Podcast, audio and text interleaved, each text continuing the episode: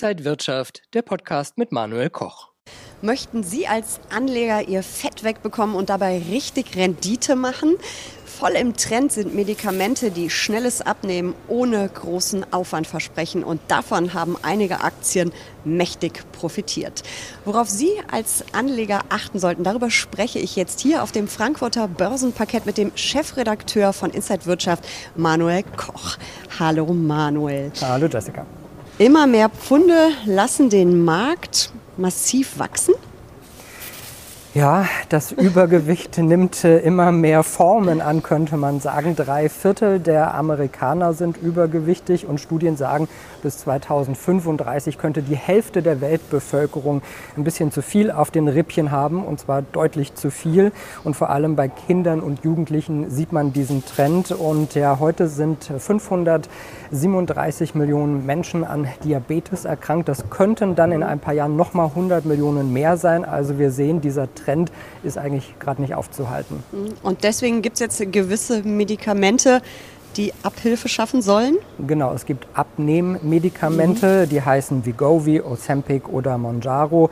Äh, keine lästigen Diäten oder kein Sport wird damit sozusagen versprochen und das lockt natürlich und diese Medikamente signalisieren dem Gehirn, dass der Körper satt ist und somit isst man weniger und das scheint zu wirken. Und das hat jetzt einen regelrechten Boom dann auch ausgelöst, auch an der Börse.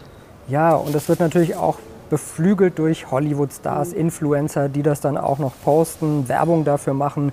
Kim Kardashian, so ein Beispiel zum Beispiel als Influencerin, die macht auf ihren Social-Media-Kanälen dafür Werbung. Das sehen Millionen Leute und auch der Jahresumsatz ist wirklich ordentlich gestiegen, liegt jetzt schon bei 100 Millionen Dollar und das ist eher steigend. Mhm. Welche Firmen sind denn da ganz weit vorne mit dabei?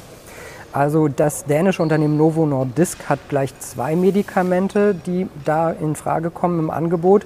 Wegovy, das ist seit Juli auch in Deutschland zugelassen. Das ist das stärkste Medikament und der Hype hat Novo Nordisk zum zweitwertvollsten Börsenunternehmen in Europa auch gleich katapultiert, hinter LVMH. Also man sieht, da kommt ordentlich Geld in die Kassen. Also es macht sich schon an der Börse mächtig bemerkbar.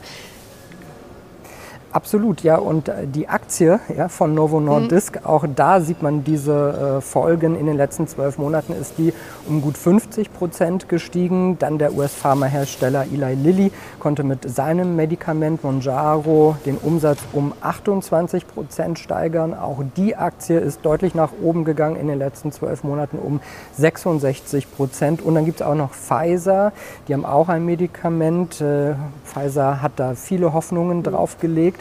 Auch wenn das andere Geschäft gerade so ein bisschen zu kämpfen hat, ist dieses Medikament in der Pipeline und die Aktie hat zwar ein Minus von 29 Prozent gemacht, aber da ist vielleicht langfristig durch dieses Medikament die Chance da, dass die Aktie deutlich besser laufen könnte. Also es klingt nach einem Megathema, einem Megatrend.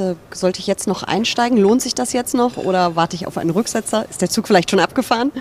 Ja, also ich glaube, äh, bei, all drei, bei allen drei Aktien, die ich vorgestellt habe, erwähnt habe, äh, ist wahrscheinlich Luft nach oben, weil diese Medikamente in der Zukunft wohl noch sehr viel mehr Geld in die Kassen spülen, die Umsätze steigen werden. Ich glaube auch, dass das ein Trend erstmal ist, der länger anhält, diese Abnehmmedikamente, weil eben die Leute es gerne bequem möchten und eben keinen Sport machen wollen und nicht so sehr auf Dinge verzichten wollen. Und da sind diese Spritzen der einfachere Weg. Äh, natürlich, wie bei allem, gibt es gewisse Risiken, aber es gibt da, glaube ich, mehr Chancen als Risiken momentan. Mhm. Mehr Chancen als Risiken beim Abnehmen und an der Börse. Vielen Dank, Manuel Koch, Chef von Inside Wirtschaft, und Ihnen vielen Dank für die Aufmerksamkeit. Und wenn euch diese Sendung gefallen hat, dann abonniert gerne den Podcast von Inside Wirtschaft und gebt uns ein Like.